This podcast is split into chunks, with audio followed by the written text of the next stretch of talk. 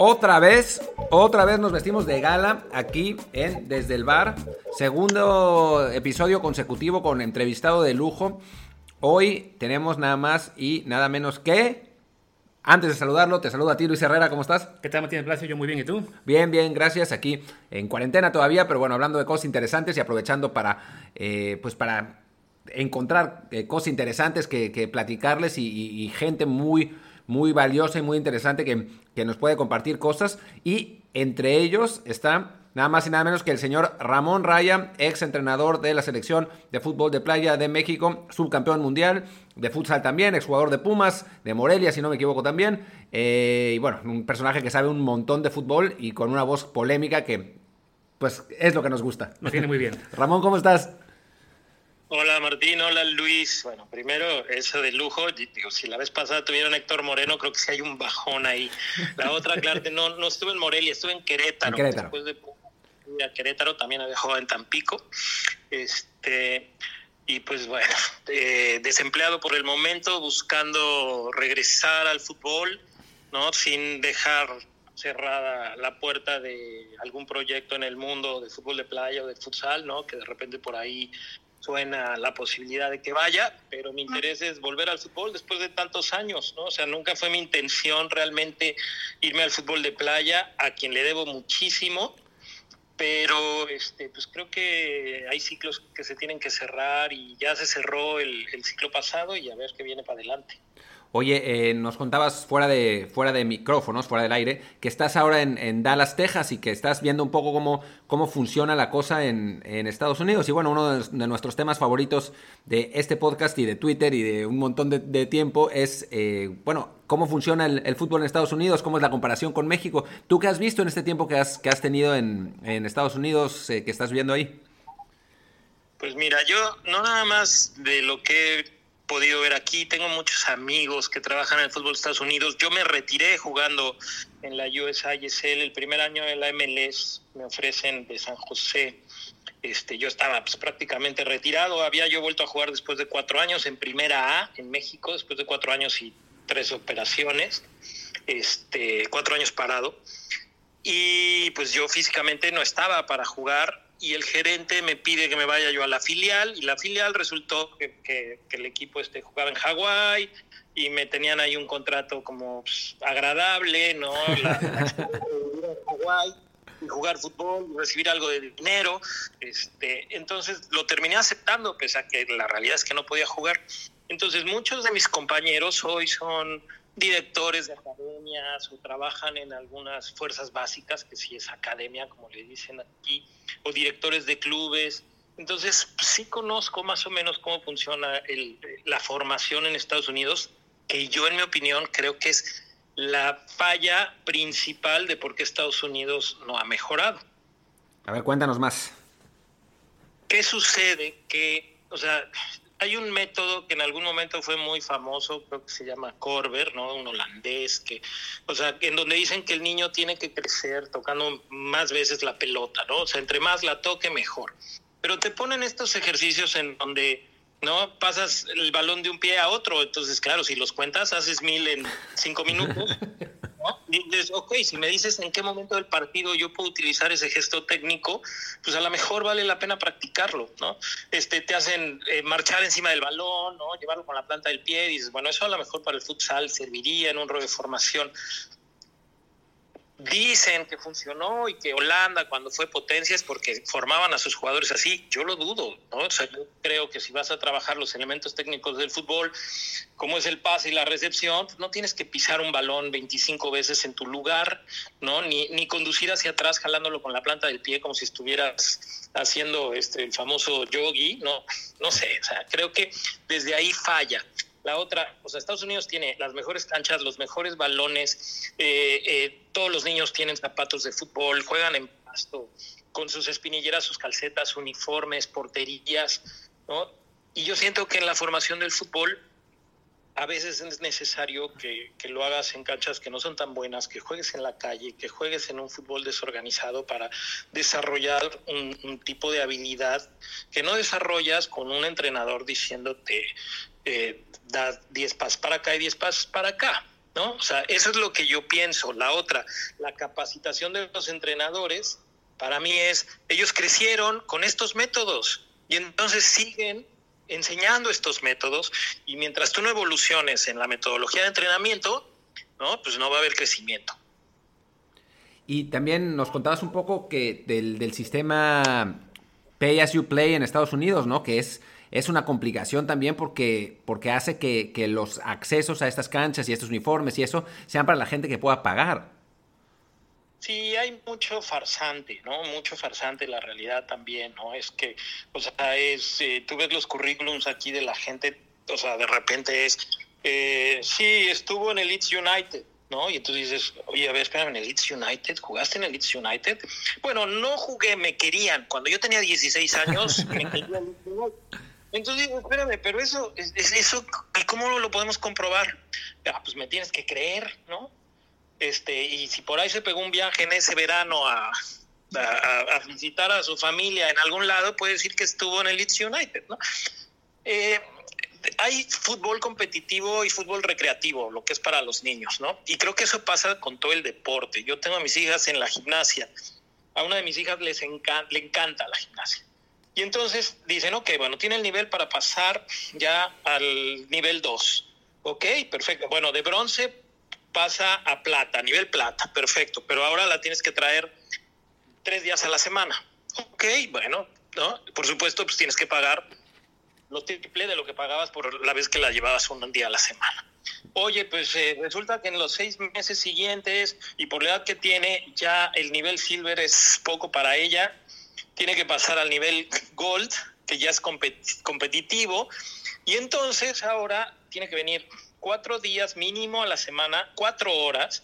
Entonces aquí prácticamente te multiplican las horas. Si tú pagabas 15 dólares por hora, pues ahora pagas 60 diarios ¿no? Por cuatro días, por cuatro semanas al mes. Entonces, y tienes que comprarle el traje de entrenamiento, de, el de lujo, el de viaje, el de competencia. Y tienes que pagar el fee del condado, bueno, primero de la ciudad, luego del condado, luego del estado y luego de la Asociación de Gimnasia este, Nacional. Y si compite, tienes que pagar y entonces termina siendo un, un, un, dineral. El americano igual está acostumbrado a pagar, ¿no? la gente de clase media alta está acostumbrado a gastar mucho por, por, por las actividades de sus hijos. Entonces dices, oye, ok, mi hija no quiere ser gimnasta, ¿no? O sea, quiere seguir aprendiendo, pero no quiere, no quiere también ir al fútbol, quiere también ir al ballet, quiere ir a... No, pues no puede, ¿no? O sea, si se queda en el nivel silver, ya no le vamos a enseñar nada, y si quiere pasar de nivel, pues entonces tienes que pagar 3 mil dólares mensuales, ¿no? Entonces dices, entonces pasa, pasa igual en el fútbol, ¿no? O sea, si tú quieres nivel recreativo, el entrenador es un papá o una mamá, ¿no? Que, este, que puede o no tener algún tipo de experiencia como jugador de fútbol, ¿no? Y puede haber jugado en un high school en donde el entrenador era eh, el, profesor de inglés ¿no? Y con eso se vuelve el entrenador de tu hijo. Ah, es que yo no quiero recreativo, o sea, quiero que le enseñen algo, en el caso de mis hijas, como te contaba, ¿no? Ok, bueno, pues lo tienes que llevar a un club, y en el club, ahí aquí es, no hay opciones, es, tiene que venir tres días a la semana, pagas dos horas, aunque les den una y la demás sea pérdida de tiempo, y tienes que comprar el kit de uniformes y tienes que pagar los fees y además el fee de la liga y la liga te cobra el fee de la ciudad y luego el condado y luego de la no sé qué. Y si, y si mejora o tú quieres que siga creciendo, pues entonces le tienes que agregar días y agregarle días es dinero. Ya. Oh, entonces, y dices, ok, bueno, vamos a suponer, perfecto, yo tengo la ilusión de que mi hijo sea futbolista y pago nadie te garantiza la capacitación de los entrenadores, te comentaba, ¿no? El amigo este que conozco, de que un día pasó de ser entrenador de la Academia de Liverpool, por algún motivo les quitaron la licencia, y una semana después ya era entrenador del Borussia Dortmund. O sea, es de tener a tu hijo en la Academia de Liverpool, dos semanas después, la misma gente, el mismo entrenador, con el mismo conocimiento, ya sea amplio o corto, ahora es entrenador del Borussia Dortmund. Entonces, eh, creo que se aprovechan mucho de cómo es la cultura deportiva aquí, de quieres este, tener a tu hijo en un deporte, para. Sí, y eso, o sea, la gente que es de clase media, media alta, bueno, todavía puede plantárselo en pagar, pero sí, la, la, enorme mayoría de los futbolistas profesionales vienen de una clase mucho más baja. Entonces, para eso, para ellos debe ser, pues prácticamente, prácticamente imposible, ¿no? Claro, entonces muchos americanos aptos, ¿no? en este caso hablo, por ejemplo, de los afroamericanos, pues siguen yendo al, al básquetbol, al fútbol americano, al béisbol, ¿no? que les permite, aunque igual hay clubes que les cobran, que les permite eh, acceder a los programas escolares con, con mucho más nivel, con mucho más proyección, con mucho más futuro, con mucha más opción de, de cambiar tu vida a través del deporte. Y por eso creo que también pierden a mucha gente en el fútbol soccer. Y bueno, y los mexicoamericanos terminan en academias de clubes mexicanos, ¿no? Que deben tener otra, otra visión de, de las cosas. Pues mira, cuando te das cuenta, por ejemplo, eh, tengo aquí un amigo también que su hijo era bastante bueno en high school, ¿no? Yo le preguntaba, ¿por qué no está en la academia del FC Dallas? Y me decía, no, es una decisión, ¿no? Todos sus amigos, todos los vecinos están en uno de los clubes donde él paga mucho dinero para que su hijo juegue. Y entonces, eh, este equipo tenía la mayoría de jugadores americanos y cuando van y juegan contra equipos que tienen jugadores latinos o hispanos, pierden feo. O sea, la verdad les va muy mal. Y, y dices, ¿quién era el entrenador del equipo este de mexicanos? Pues alguien que no tiene ningún tipo de antecedente como entrenador de fútbol, pero el simple nivel que yo creo que los, los jugadores este, mexicoamericanos desarrollan por salirse a echar cáscara, seguramente, ¿no? Pues hace que sean mejores. Igual, te digo, el, el, la liga o lo que tú juegas en high school es una temporada de no sé cuántos partidos, o sea, muy corta, donde entrenas un tiempo y después paras. Entonces, los equipos de high school como este, ¿no? Que tienen la fortuna de tener a 6, 7, 8 jugadores que además de estar en el equipo del high school, pagan y pagan bastante por estar en un club, ¿no? Y, y que tienen sus, sus torneos y viajan a otro estado y demás pues entonces eh, roban en lo que es su región y después Estados Unidos te dice, no, pues hoy eres el, octavo en la nación. ¿Cómo deciden que eres el octavo en la nación? No sé, porque pues, los de aquí de Texas nunca juegan contra los de California, por ejemplo.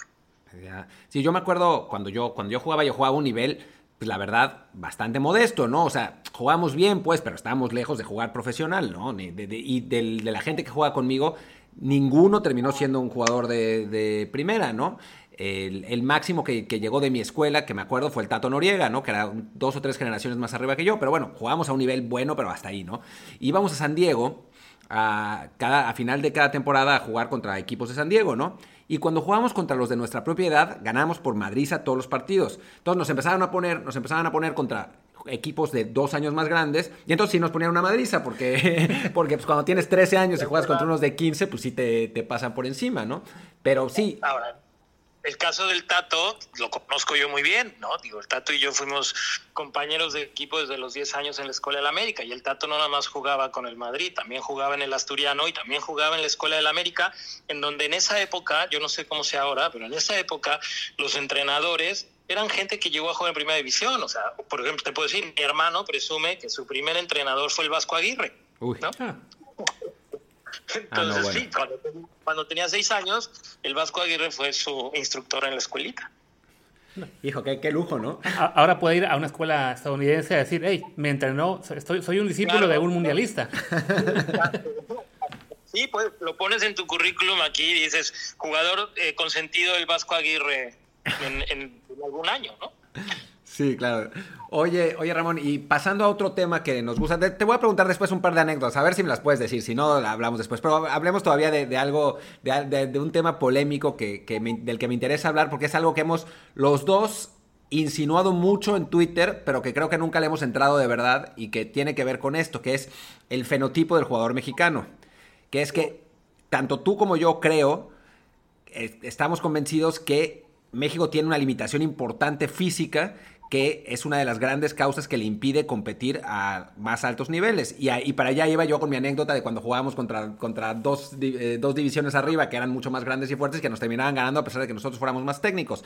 ¿Tú cómo, cómo ves esa, esa situación ahora eh, que lo, lo platicamos más abiertamente? Bueno, tú bueno, de hecho tú y yo nos conocimos en Twitter en la época en la que me gustaba tuitear más, ¿no? Que no había tanta tanta polémica como ahora, que, el debate era un poco más sano, ¿no? Este, que digo, conforme vas creciendo en seguidores te empiezas a encontrar gente que ya nada más se mete para molestar o para trolear. Eh, yo siempre fui de la idea, ¿no? De que la cuestión física influía muchísimo. Desde jugador lo viví, ¿no? Fuimos a jugar una gira con Pumas, primera división, a España, eh, y fue o sea, muy claro cómo el jugador europeo era mucho más fuerte que nosotros. Nosotros en ese momento se reintegraban Luis Flores y Manolo Negrete, que acababan de jugar en Europa y que tenían otro nivel ya como futbolistas, pues lo que éramos los jóvenes, y de jóvenes estaba hablando, estaba Memo, estaba, estaba Beto Aspe, iba Luis García, ¿no? que casi no jugaba, pero eh, ya estaba en el equipo. Eh, gente que ahí todavía no estaba Claudio, todavía no estaba la gente que después jugó el Mundial de 94. Eh, me parece que ya, ya viajaba a Campos, aunque igual casi no jugaba. Eh, y para mí fue muy notorio cómo esa fortaleza física, no, no, no en fuerza, sino en velocidad, en resistencia, eh, por supuesto la fuerza, influía en cosas tan elementales como un pase. ¿no? O sea, tú, si tú le pides a Cristiano Ronaldo que te dé un pase con la parte interna por supuesto que el cuadríceps que tiene lo va a, hacer que le pegue más fuerte y que le cueste menos trabajo que si me pones a mí ahorita, ¿no? A patear una pelota. Y entonces la velocidad con la que va a recorrer el balón de un lado a otro, igual es fracciones de segundo, pero hace una diferencia en lo que sucede dentro de una cancha tácticamente. Yo lo viví, lo pude constatar en el momento en el que pasé a dirigir unas modalidades que desconocía, como es la playa y como es el futsal. Te puedo decir, salvo un partido que jugamos, bueno, unos partidos que jugamos contra la selección de Guatemala, que nos ganaba en potencia, ¿no? En los demás aspectos éramos más fuertes, ¿no? Si, el jugador era más rápido, el jugador, el jugador mexicano era más rápido, era más fuerte, era más bueno, no, no más potente porque ahí esta gente de Guatemala, muchos son de la costa y están acostumbrados a jugar en la arena. Salvo ese partido, el resto, el resto, o sea, te puedo decir el 99% o por el 100% menos el de Guatemala, fuimos el equipo más débil físicamente, tanto en futsal como en fútbol de playa.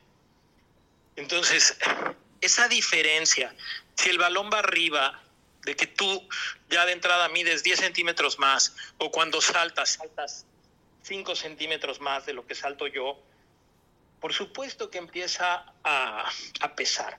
Ah, viene el argumento, pero Messi es un chaparrito. Sí, pero la técnica que tiene Messi suple cualquier carencia. Y Messi es chaparrito, pero es fuerte y es veloz. ¿no? Y además, él, su técnica la puede aplicar en el 100% de su velocidad cosa que no pasa con la mayoría de los jugadores que nosotros tenemos. Digo, si no pasa con la mayoría de los jugadores en el mundo, mucho menos con los que nosotros tenemos. Ah, pero hoy el entrenamiento en México ha mejorado y se trabaja mejor y se come mejor y se descansa mejor y se entrena mejor y te encuentras como tu invitado de, del podcast pasado, ¿no? A Héctor Moreno, que es un tipo que mide más de un 80, que ha jugado muchos años en Europa, que pero yo estoy seguro que si lo pones a competir en velocidad con alguien de su estatura, seguramente no gana, ¿no? Con algún europeo de su estatura. Entonces, fútbol es técnica, táctica, físico y psicológico. Son los cuatro aspectos. Cuando tú puedes competir físicamente, la parte psicológica la puedes emparejar. ¿no? Eso es algo que el profesor Espona, que fue campeón del mundo con Chucho Ramírez, decía si yo logro que los jugadores mexicanos se sientan confiados físicamente, por lo menos para poder competir, entonces la parte psicológica no se viene tan abajo como se viene cuando de plano ves a alguien que tú te pegas un pique y te saca dos metros, ¿no? Claro. ¿Qué sucede con los africanos? Digo, hoy el fútbol, perdón, pero para mí, ¿por qué gana Francia? Porque Francia tiene a estos portentos físicos, que son estos jugadores de origen africano, con una formación en el fútbol francés. Entonces juntaste lo físico con lo técnico y lo táctico, obviamente lo psicológico, pues prácticamente se da solo, ¿no? Cuando te ves tan superior a otros, a otros equipos.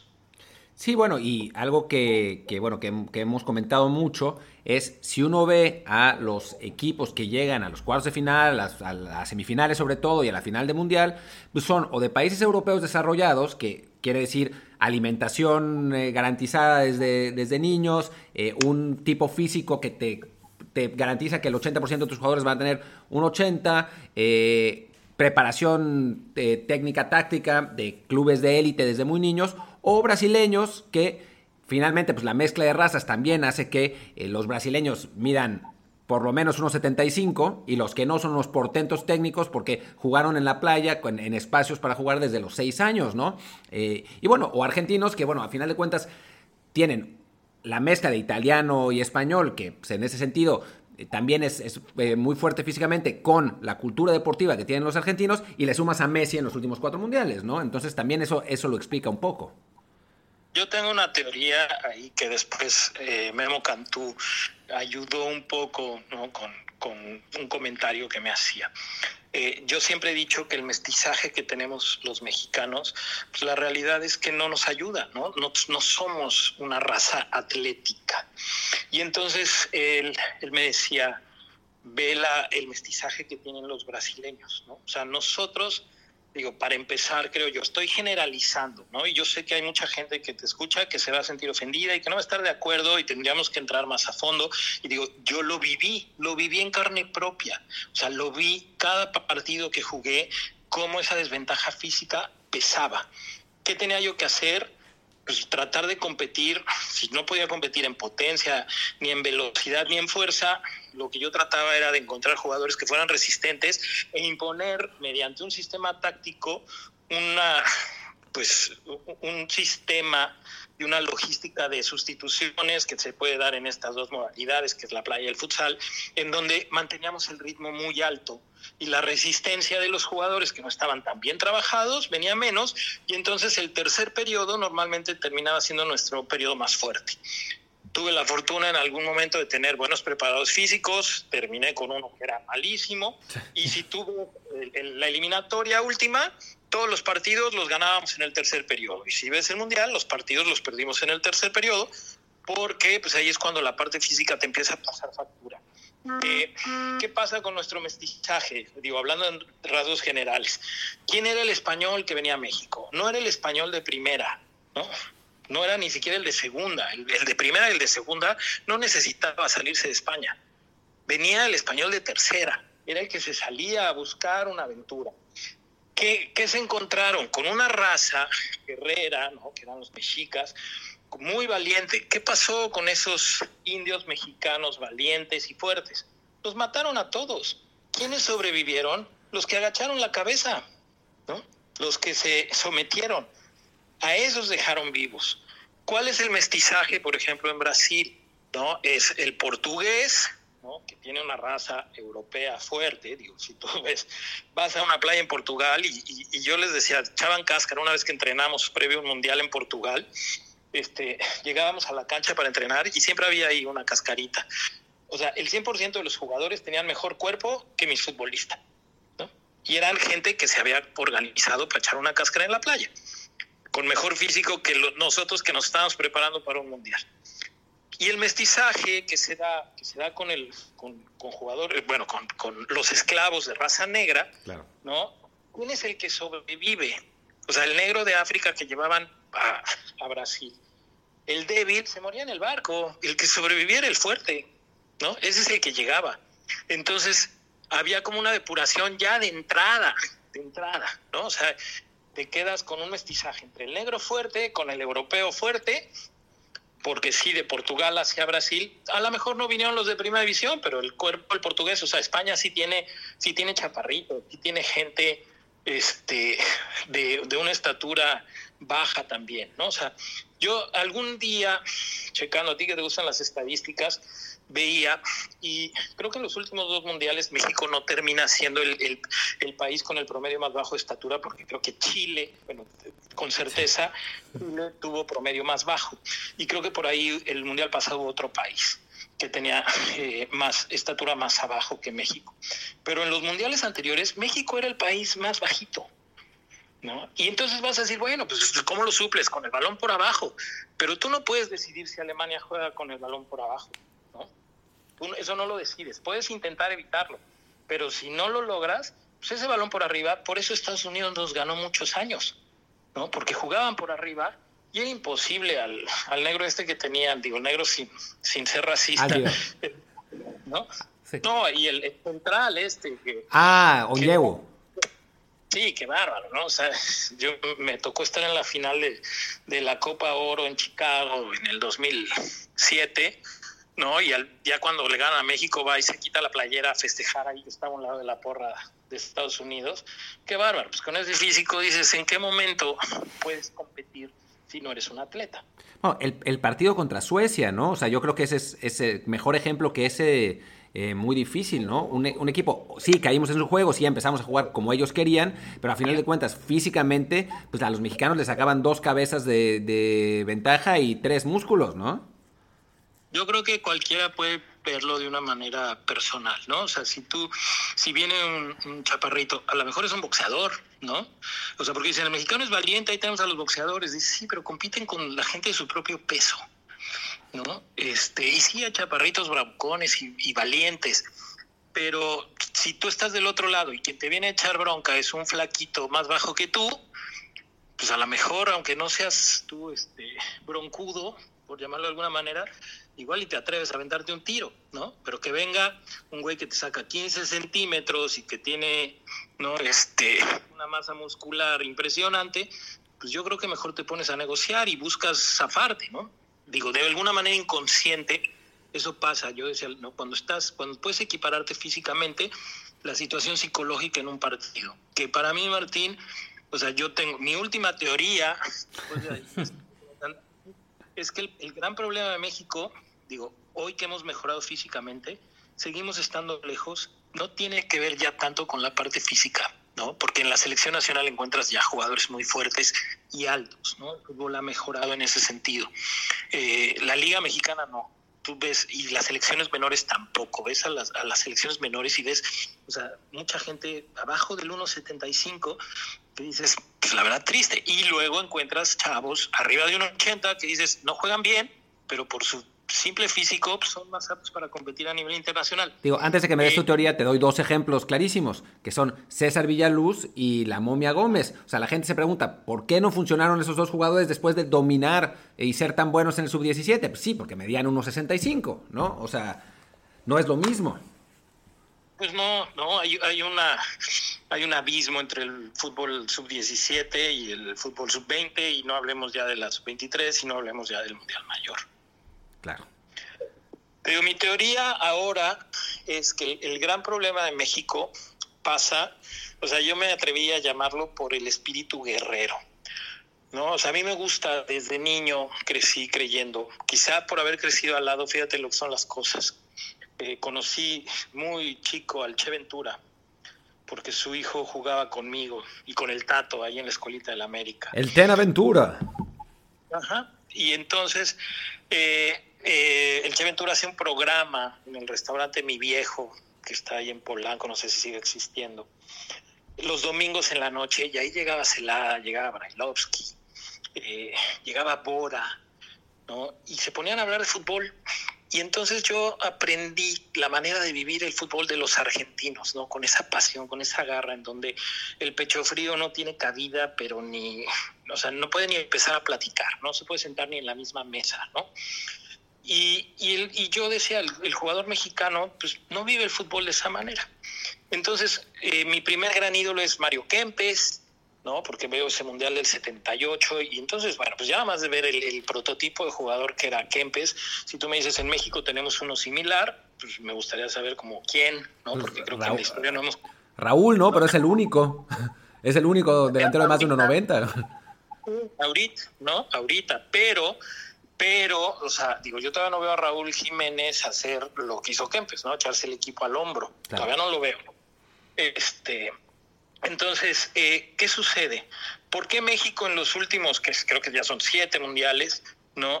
En la fase de grupos juega tan bien, entre comillas, ¿no? O sea, hay vale la pena decir porque no es que juegue tan bien, pero los resultados son estos que ilusionan a mucha gente. Y después cuando llegan los partidos de vida o muerte, no los gana. Yo lo que creo es que ese espíritu guerrero, o sea, para mí te digo, siempre el fútbol o los deportes son como la manera de que el ser humano, que siempre ha sido competitivo, que siempre le ha gustado eh, demostrar que es mejor que el de al lado, porque además es una cuestión de naturaleza, muchos animales lo hacen. Este, pues inventaron los deportes para no tener que matarse, ¿no? Es para demostrar que yo soy más fuerte, más rápido que tú y más inteligente y tengo más pantalones que tú, pero sin que pongamos en riesgo la vida. Entonces, eh, es como una analogía de la guerra, pero sin, pues, sin poner la vida de por medio. Entonces, yo creo que hay países que se juegan la vida, otra vez entrecomillado, cuando participan en un deporte. Y hay otros que no, hay otros que no son tan guerreros, como es el caso de España, que ha padecido muchísimo de esa cuestión, que teniendo a los mejores jugadores técnicamente y tácticamente, en los partidos donde hay que poner, pues de repente no ponen. Entonces yo creo que cuando el nivel ya es tan parejo, cuando físicamente estás tan parejo, tácticamente y técnicamente estás tan parejo, quien te hace ganar es el factor psicológico. ¿no? No todo el mundo está hecho para los partidos de vida o muerte. ¿Cuáles son los partidos de vida o muerte? Los de eliminación donde ya perder hace que te vayas, donde pierdes tu vida deportiva en ese torneo si pierdes. En ese momento te tiemblan las patitas y al otro no. Y entonces, aunque el otro no sea mejor que tú, en ese tipo de partidos sí gana el que los tiene más, más puestos, ¿no? Esa es la verdad. Y a nosotros nos falla, esa parte nos falla. No sé si tenga que ver con nuestra liga, ¿no? Que, ok, sí, tenemos la liguilla, pero tenemos tantas liguillas ya y la gente está tan acostumbrada a seguir a su equipo, o sea, no hay, no hay este reclamo de que si mi equipo no gana, eh, dejo de ir al estadio o dejo de ser aficionado. La gente va al estadio, no va al estadio independientemente de, de, si el equipo gana o no gana, de si el equipo te decepciona o no te decepciona. Entonces el jugador, digo, no nada más es una cosa en deporte, creo que es una cosa cultural en México. Cuando tú te encuentras jugadores guerreros, o sea, llámese Cuauhtémoc que era un guerrero. Este, lo platicaba con Torrado, ¿no? Antes de salir yo de la federación, decía, ¿qué hubiera pasado si a ti alguien que detecta que tú tienes este espíritu guerrero te entrena desde los 13 años para que te vuelvas un mejor jugador técnicamente? Porque no me vas a decir que Gerardo eras un jugador técnico aceptable, ¿no? Había mucha deficiencia en tus Este, no, y entonces él lo aceptaba. Yo le decía, ahora, tú no puedes poner a que escoja la gente para las elecciones nacionales a alguien que quizá nunca tuvo ese espíritu. Ahora, yo si tú le preguntas a alguien y nos preguntamos entre nosotros, yo nunca te vi jugar a ti, no sé tampoco nada de Luis, yo creo que es muy difícil que alguien diga, híjole, yo no lo tengo, ¿no? ¿El espíritu guerrero?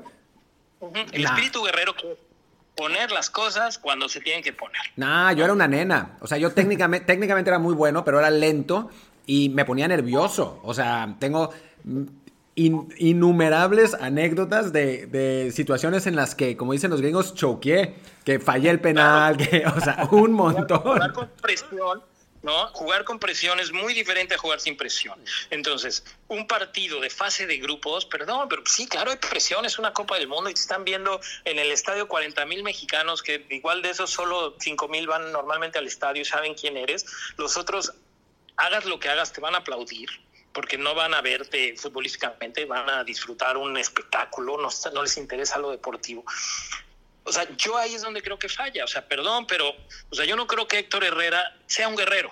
¿no? O sea, yo no lo vi ser este guerrero en los partidos. Teniendo el físico que tiene, la técnica que tiene, las experiencias que tiene deportivas, yo estoy seguro que si lo comparas con Modric, ¿no? A la hora de, de, una, de un partido final, el otro por ahí te mete el gol del triunfo o por ahí se echa el equipo al hombro y de este lado, pues flaqueamos. Por eso es que no hemos ganado durante siete mundiales los partidos de vida o muerte. Y en los partidos de fase de grupo podemos ganarle a Croacia, le podemos ganar a Francia, podemos competir con Italia, con Brasil. Pero ya cuando te toca el de vida o muerte, te gana Bulgaria, no hablemos del que te gana Estados Unidos.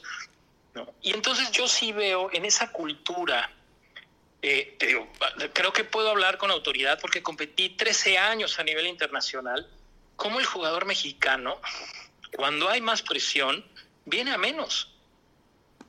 Esas eran mis grandes peleas con mis jugadores, ¿no? O sea, no porque sea alemán, no porque sea español, o sea, ya te sientas derrotado desde antes de salir y podías jugar contra un equipo en el papel con peores resultados que tú, pero la fase donde dices, si me gana, quedo eliminado, eso al mexicano le cuesta muchísimo.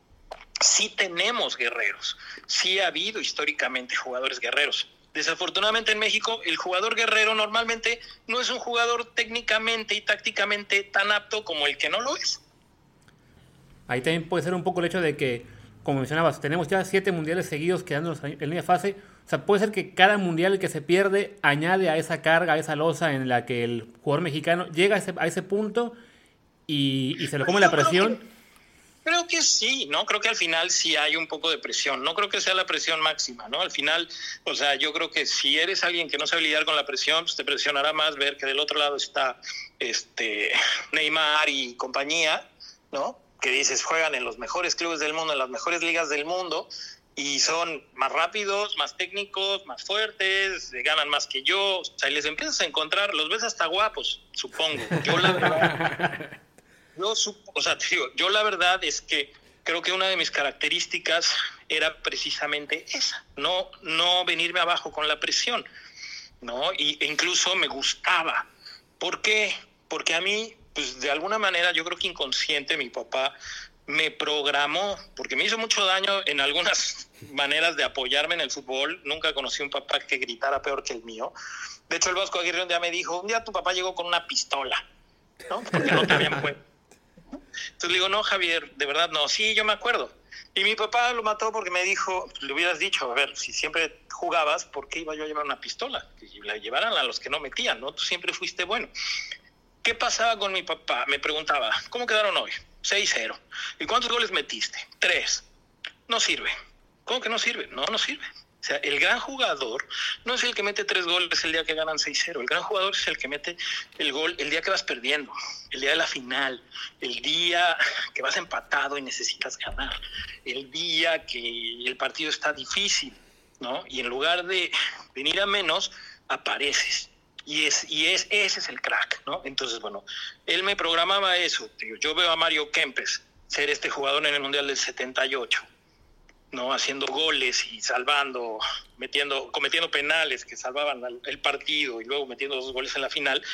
Y bueno, pues yo cada que tenía un partido así, soñaba con tener una oportunidad de meter gol. Y toda mi vida, toda mi carrera, desde inferiores hasta más grande y hasta profesional, tengo muchas historias de, de, partidos en donde el gol del triunfo lo metí yo, el gol del campeonato lo metí yo. En tu, en tu debut, ¿no? ¿Fue en tu debut que metiste gol? Yo me acuerdo de haberlo visto de chavito, un gol tuyo contra, ya no me acuerdo quién, Morelia puede ser, ya no me acuerdo exactamente. Que entras y anotas. Tres, partidos, bueno, tenía yo, en mi primer gol es, tenía yo tres partidos en primera división, de último minuto contra el Atlante de Victoria y en mm. Y luego tengo otro, así que, este, digo, mis goles todos fueron de puntos, salvo el que le metí a Tampico. Eh, tengo un gol contra Tigres que tenía yo un año de no jugar por la lesión, un año exacto. Entro de cambio y meto el gol del empate.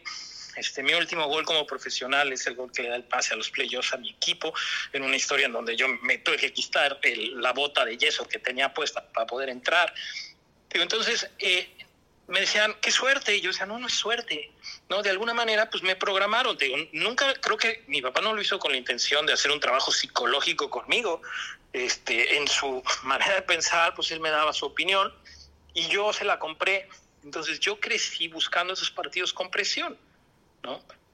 Eh, físicamente era un jugador fuerte, técnicamente era un jugador apto, siempre fui, creo yo, inteligente, estoy hablando demasiado de mí, pero eso me hacía sentirme confiado me hacía sentirme confiado, ¿no? Y entonces, pues yo no me quitaba. Tengo por ahí una anécdota, ojalá y algún día se la puedan preguntar, a Paco Gabriel de Anda, ¿no? Que cuando lo llama precisamente el Vasco a la selección, a la primera persona a la que le avisa antes de que saliera en la prensa es a mí. Y me habla y me dice, te voy a contar, voy a ir al Mundial. Acabo de hablar con el Vasco y me dijo, voy en lugar de Claudio. No, pues hoy qué bueno. Le digo, ¿y ahora qué sigue?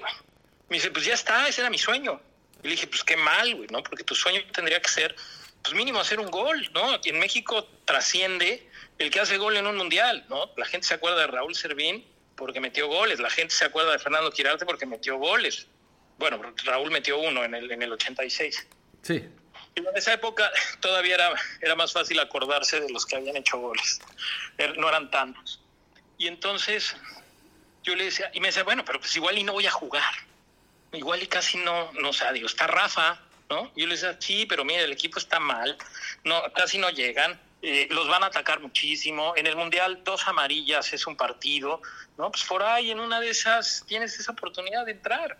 Y yo, si estuviera en tu lugar, desde ahorita me la pasaría pensando que si tengo chance de entrar, o sea, ya sé que soy central, pero a lo mejor México las únicas oportunidades que va a tener son un córner, un tiro diagonal, y ahí tú vas por la estatura que tienes, ¿no? Entonces, ese sería mi sueño, meter un gol, trascender, ¿no? O sea, no nada más jugar un rato, nada más estar en la lista.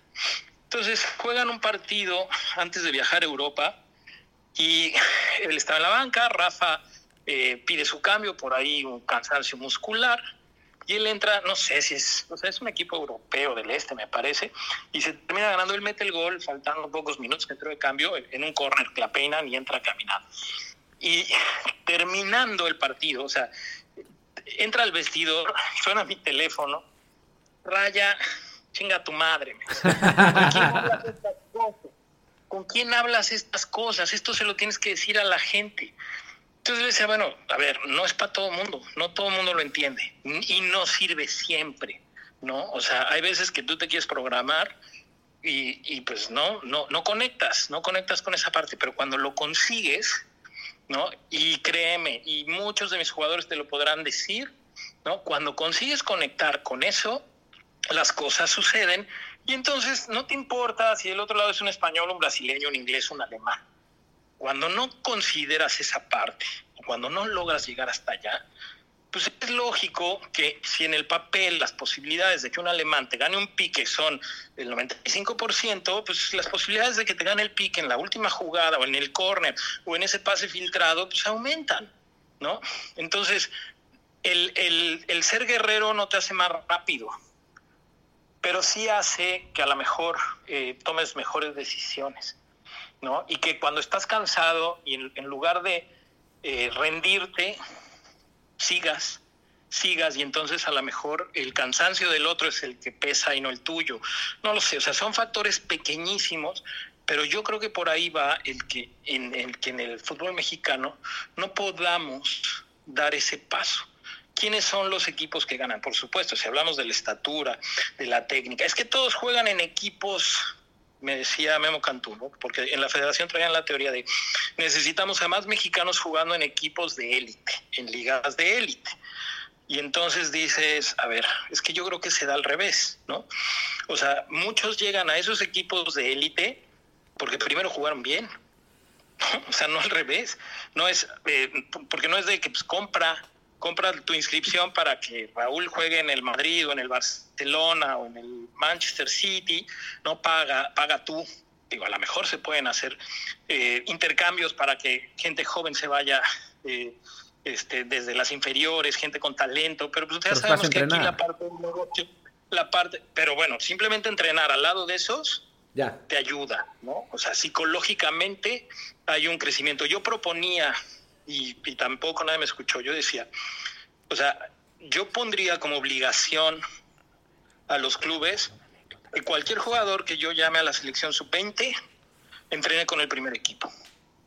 Simplemente con entrenar, digo, a lo mejor, bueno, ustedes eh, no lo vivieron, pero es simplemente con que te suban al primer equipo, hay una bonomía psicológica ya te sientes mejor de lo que eras ayer, con que te avisen, mañana, a partir de mañana te presentas con el primer equipo.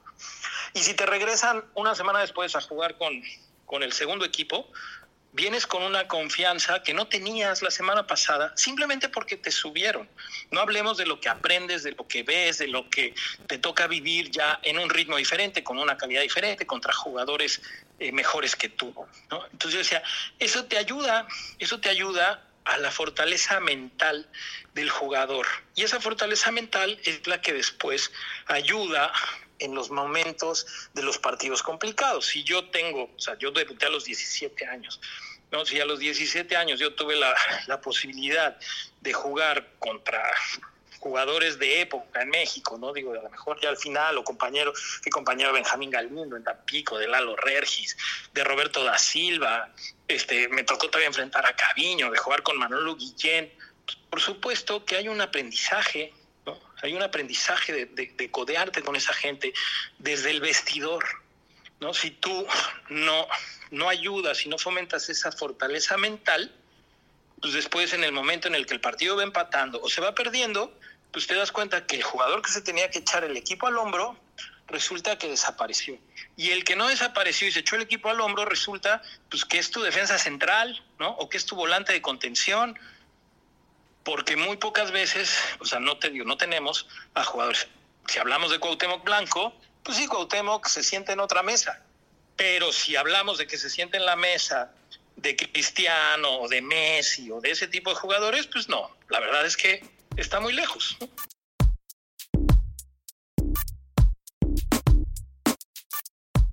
No, esa música que oyeron no es que hayamos decidido cortar a Ramón como en los Oscar, sino que después de escuchar toda la entrevista, determinamos que era, pues la verdad, bastante interesante y no valía la pena editarla, sino mejor dividirla en dos partes para que pudieran escuchar todo lo que Ramón nos dijo. Así que, si les gustó la primera parte de la entrevista, les prometo que la segunda les va a encantar. Nos tiene una historia muy interesante sobre aquella época de los cachirules y cómo se llegó al castigo de la selección mexicana que nos dejó fuera del Mundial de Italia 90. Así que los invitamos a que nos sigan el miércoles en la segunda parte de la entrevista con Ramón Raya. En serio que no se la pueden perder. Yo soy Luis Herrera, mi Twitter es LuisRHA y el de Martín es MartínDELP. Nos vemos el miércoles. ¡Chao!